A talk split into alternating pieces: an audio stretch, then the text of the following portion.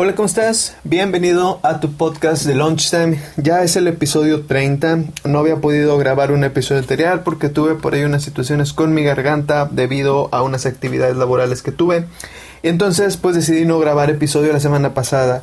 Hoy, en esta semanita, quiero dejar en pausa todo lo que hemos hablado tú y yo acerca de, de la saga dentro de mi mente voy a buscar que en este episodio número 30 hablemos un poquito del mobbing.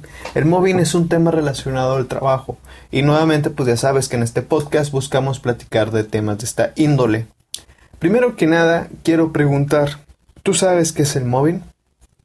Antes de que lo googlees, déjame te explico lo que vas a encontrar. Es un término en inglés para decirle al acoso laboral no confundir con el acoso sexual. Recuerda que el acoso sexual se da muchas veces para favores, para obtención de poder, para presión en alguien más. Y esto se debe a muchas situaciones que pueden ser relacionadas a eventos o situaciones de mentales, ¿verdad? De las personas que están allí, complejos, o incluso como una forma simplemente de demostrar poderío o ejercer influencia. El móvil no es así. Este tema recae mucho y de muchas formas diferentes. Esta es la acción de infundirle miedo, terror, desprecio de un grupo de personas hacia alguien en particular. Es la forma de ir agrediendo verbalmente y con algunas acciones cercanas al trabajo este acoso para que la otra persona vaya empezando a decaer. En este punto, este acoso no se puede justificar, a diferencia del acoso laboral, donde puede haber muchas vertientes en el caso sexual, este tipo de acoso no es justificado y nace simplemente por la satisfacción de las personas que lo están haciendo hacia quien lo recibe. Curiosamente, eh, existe una situación en que el móvil no nace de tu jefe hacia ti, sino que también puede ser de compañeros que estén en la misma posición que tú o puede ser de personas que se encuentren en otras áreas o incluso que te reporten a ti. Siempre y cuando estén organizadas, ¿no? Y al fin sea agredirte de alguna forma, esto ya es móvil. Algo también que encontré curioso de este tema es que es muy silencioso. Es una violencia que no hace ruido y sobre todo que es muy longeva. Puede durar semanas, puede durar meses, incluso hay personas que la resisten hasta años y no acaban bien para quien está recibiendo todas estas agresiones. Como este es un hostigamiento sistemático, usualmente las personas que lo ejercen, ¿verdad? que elaboran, eh, hacen ciertas actividades, acciones o eventos para ir incriminando a quien lo está recibiendo provocando problemas laborales, mal desempeño, el despido de las personas que están en el ojo del huracán o bien hasta a veces el suicidio de las mismas. Algo que se disfraza de mobbing es el estrés. Y esto, si ya te fijaste, ahorita llevamos por más de tres minutitos y realmente está peligrosísimo lo que te estoy diciendo porque el hecho de destruir a una persona o buscar agredir a una persona infundiendo miedo, terror, bajándole la autoestima, exponiéndolo, es un problema. Y si esto nace en el trabajo, como te digo, puede ser de cualquier área, puede ser de cualquier tema, se puede dar muy, muy rápido en cualquier momento, porque no sabes quién puede hacerlo o quiénes estén colundidos. Y lo peor es que es silencioso y longevo. Es como un cáncer que te va comiendo, que te va haciendo menos, menos, menos cada vez. Sobre todo algo que te quería comentar ahorita, lo esconde muy bien el estrés. Si tú tienes una persona en tu trabajo que te provoca situaciones muy difíciles y te dice siempre no es personal, es que estoy muy estresado o estresada, ten cuidado, estas son un indicio de lo que estamos platicando ahorita. Lamentablemente el móvil no puede haber pues ahora sí que muchas formas de medirlo porque las consecuencias que traen las personas las podemos disfrazar. Hay personas que pasan por secuelas, ¿verdad? Como insomnio, periodos de ansiedad, de estrés, empiezan a sentir, eh, pues ahora sí que una inseguridad emocional muy, muy, muy rara, torpezas, indecisiones, conflictos a veces con personas en su vida, por ejemplo, familia, pareja, empiezan a sufrir trastornos de ansiedad del sueño, como te decía, ¿no? Bajas laborales, obviamente eh, las personas ya no reaccionan de la misma forma. Muchas veces las personas que reciben esta agresión en el trabajo se tornan agresivas y es importante mencionar que quienes están atacando, atacando, atacando, también buscan que la otra persona, la víctima, responda con la agresión. Pero muchas veces la víctima no le responde a ellos porque ella no puede o se siente atada de manos, sino que se desquita con gente de su familia, con gente cercana a, su vida privada, a su vida íntima. Entonces, voy a decir unas frases que aquí decimos en México y es muy normal. Y la verdad yo espero que este podcast, este episodio, si llega a tener mucha viralización, por favor, si tú estás escuchando esto, compártelo. En México es muy normal y es más común ahorita en estos temas de pandemia, donde hay muchas personas que trabajan desde su casa, donde hay personas que tienen una alta cantidad de trabajo, que usualmente recibas comentarios de otras personas, donde te dicen que hay que tener la camiseta bien puesta. ¿Qué quiere decir esto? Pues que hay que sentir que la empresa merece ese sacrificio. Otras cosas que también nos pueden decir es no te quejes, o sea, hay personas que están peor, hay personas que están en otras situaciones y tú te quejas, eso también es una forma de silenciarnos, ¿no? De decirlo. Muchas veces te dicen hay que picar piedra, todos empezamos desde abajo, a mí también me lo hicieron. Y, y todos esos comentarios quieren, ahora sí que como dicen muchas otras personas, ¿no? Normalizar la situación y es un problema, no podemos normalizar estas agresiones porque ya incluso hay gente que hasta se queda más tiempo en su trabajo para decir, ah, sí, es que el que se queda más es el que quieren más los jefes porque se dedica más a hacer estas situaciones. Y claro que no, eso es un aprovechamiento de la persona, del trabajador, porque ya no estás respetando ni siquiera sus horarios. Como te decía, el mobbing es una situación sistemática, es una victimización, es una violentación o violencia sistemática, perdóname, esa es la palabra más adecuada, violencia sistemática, porque poco a poco te va envolviendo en una especie de, de presión laboral muy fuerte, en un síndrome de, de sentimientos, por ejemplo, cuando fallas, o cuando no o cuando tú tienes un incumplimiento realmente te sientes angustiado porque no estás dando el ancho y sabes que alguien en algún momento, tu jefe, un compañero, la persona, no lo sé, cualquier persona te van a objetar a ti y te van a empezar a reprochar ese cuestionamiento, a, ese comportamiento, te van a cuestionar lo que estás diciendo. Esto es el móvil.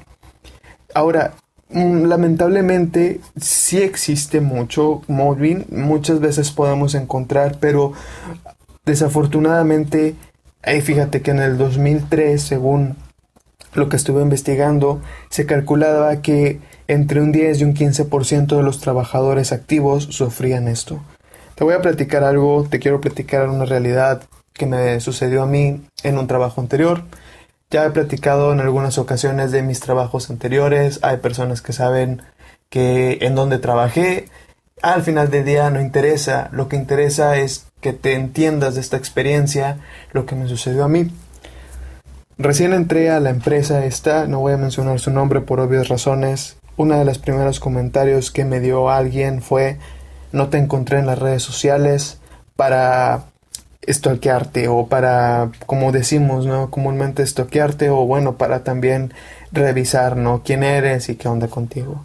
Lo hizo en un tono como reclamo juego, pero la verdad, pues ciertamente mis redes sociales no son fáciles de encontrar, no, no tengo muchas de entrada, entonces esta persona pues me buscó por Twitter, me buscó por Instagram, Facebook, buscó mi número de WhatsApp, buscó muchas cosas y no encontró nada cuando primera vez nos vimos en persona.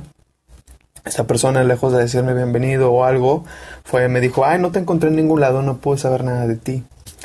Y lamentablemente, eh, este era un indicio de lo que íbamos a vivir el resto de mi vida laboral allí.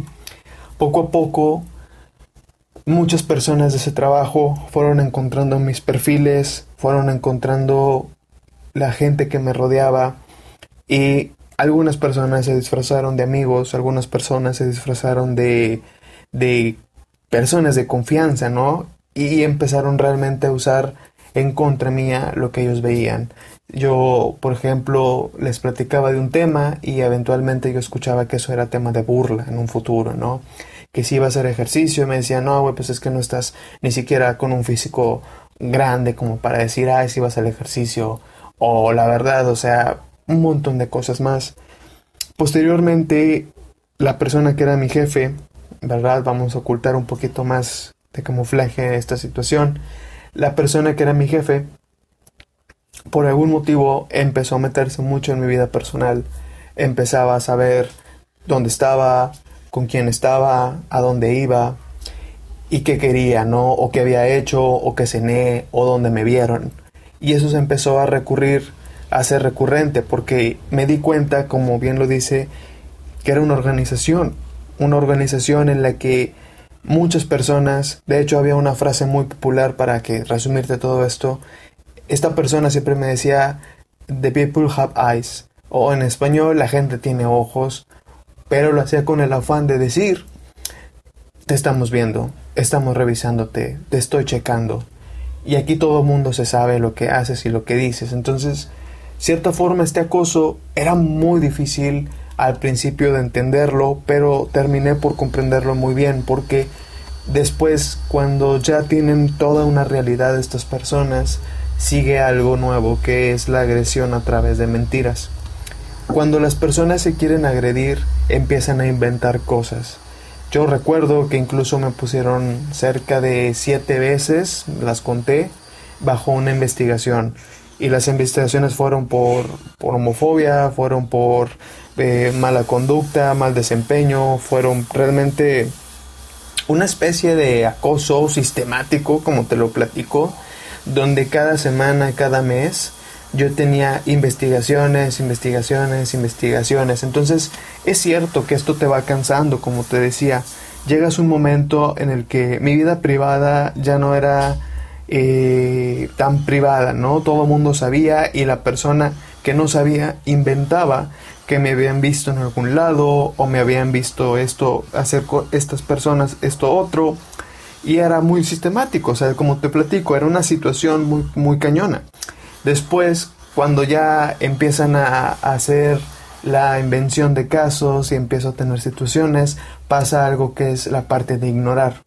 Empezaron a ignorar eh, realmente lo que yo hacía ya no le daban tanto seguimiento o incluso mi trabajo le cambiaban el nombre y lo hacían a favor de ellos. Después, obviamente, como no, nunca habían hecho las cosas, ellos no sabían cómo responder hacia los cuestionamientos y, y etcétera. Yo sé que este, lo que estoy platicando suena mucho a despe, o sea, a un desahogo, pero esto es móvil. Desde el hecho en donde te investigan personalmente, donde están viendo con quién estás, donde están viendo en dónde comes, en dónde haces eh, tu supermercado, dónde compras tus víveres. Y si no te ven, permíteme inventar que te vi aquí, que te vi allá, que te vi con esta persona, que te vi con esta otra persona. Y realmente yo me fui de esta empresa con una idea de que realmente tienen una situación muy fuerte de agresión. De agresión en donde las personas que llegan no saben dónde están y al menos de un año te das cuenta realmente que es un chiquero esta situación. Ahora no estoy hablando mal de la empresa, la empresa hizo todo lo humanamente bien. Te estoy hablando de los compañeros de trabajos y de las personas que están en esa área. No digo que toda la empresa sea una, un desperdicio, claro que no, de hecho es una empresa enorme, pero las personas que se encuentran en esa área donde yo trabajé tienen un problema muy fuerte, un problema muy, muy fuerte en donde realmente ves el móvil hecho realidad ahí, para que me entiendas.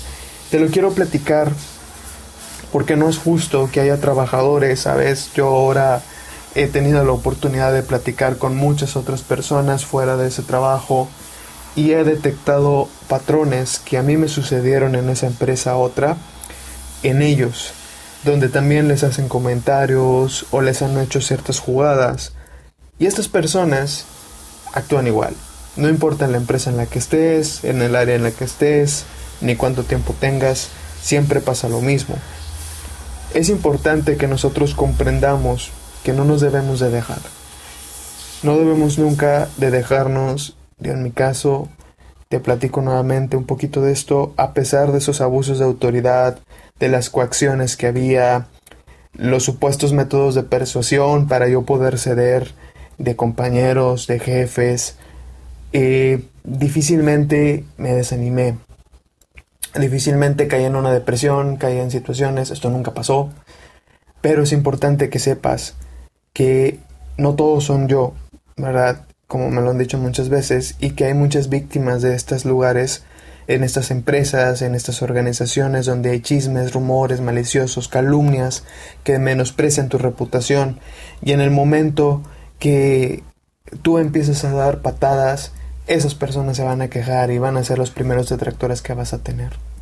Es importante considerar que esto existe, es una realidad.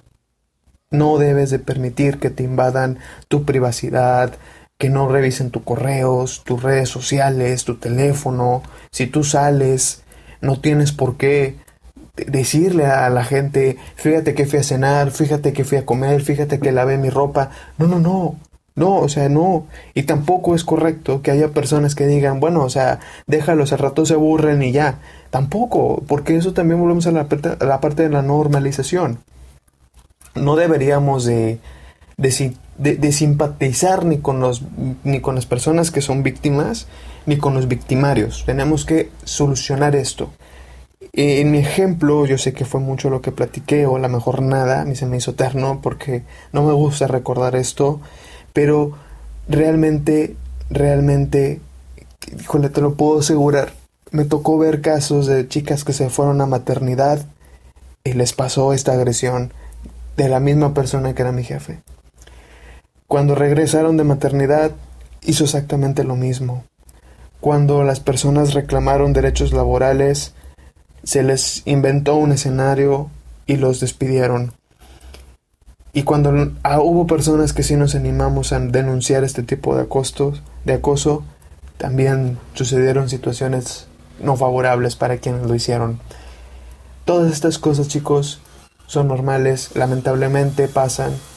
Yo te puedo asegurar que si de los 18 minutos que llevo hablando suceden, levanta tu cabeza, y te voy a decir algo, salte de ahí.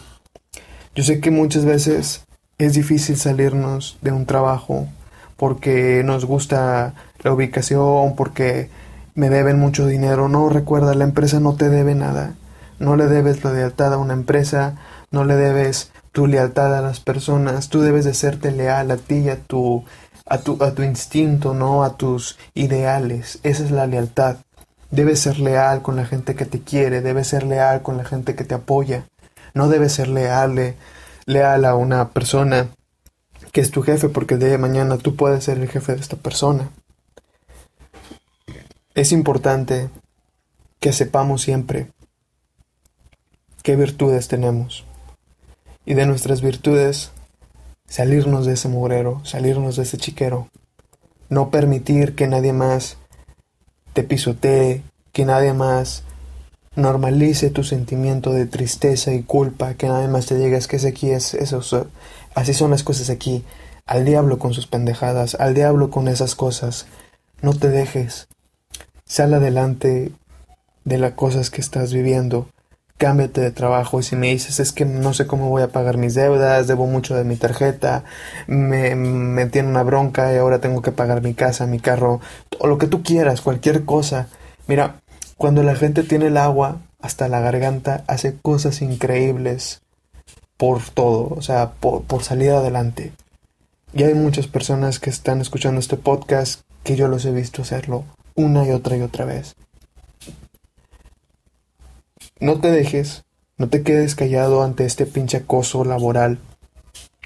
Hay gente que incluso sé que escucha este podcast y que fueron personas que estuvieron haciéndolo cuando yo trabajé en la otra empresa.